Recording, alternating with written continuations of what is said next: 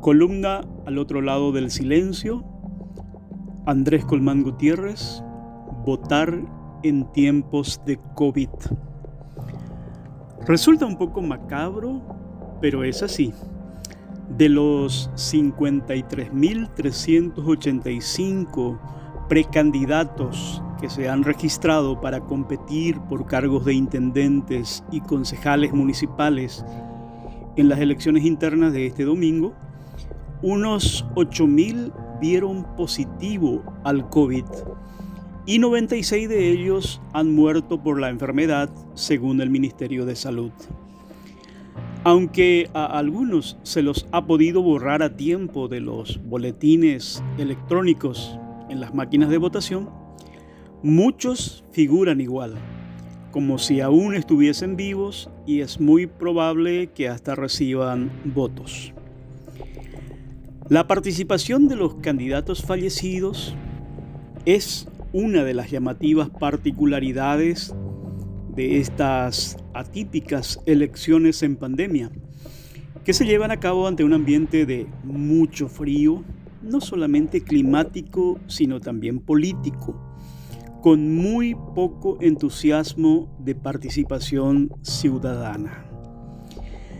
Todo parece indicar que la concurrencia a las urnas en esta postergada jornada electoral será probablemente la más floja en toda la historia de la transición democrática, no solamente por el miedo real a contagiarse con el coronavirus, en un momento en que el Paraguay tiene uno de los mayores índices mundiales de fallecimientos por COVID por cada millón de habitantes, con pocas vacunas y sin lugares de terapia en los hospitales colapsados, sino porque no existe una verdadera motivación para acudir a cumplir el deber cívico.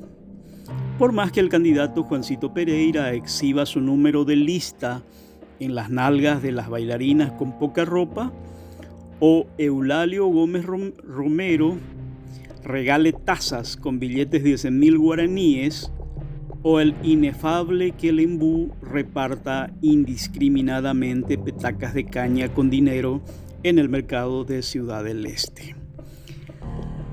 Paradójicamente, este mes se cumplen 30 años desde que un 26 de junio de 1991 asumieron los intendentes y concejales municipales electos en los primeros comicios libres y democráticos en la historia de nuestro país.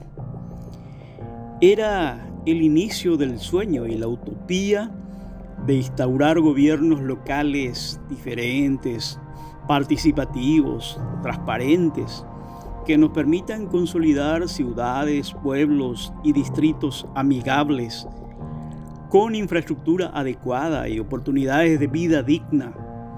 Pero, salvo honrosas excepciones de algunos municipios, las elecciones solo ayudaron a empoderar roscas políticas y clanes de bandidos, oportunistas y corruptos.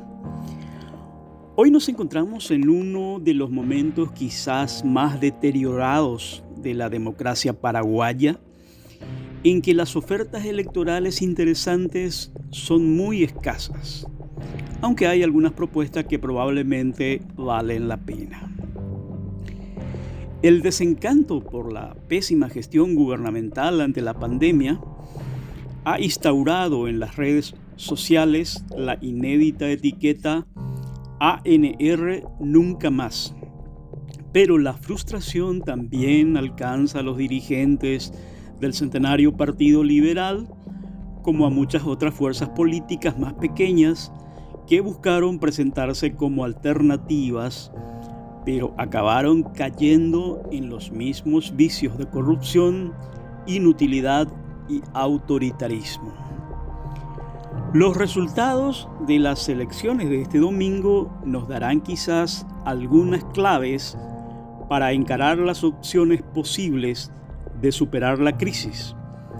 Pero el verdadero desafío es asumir la tarea del rescate democrático cada día a cada hora construyendo desde abajo lo que no existe.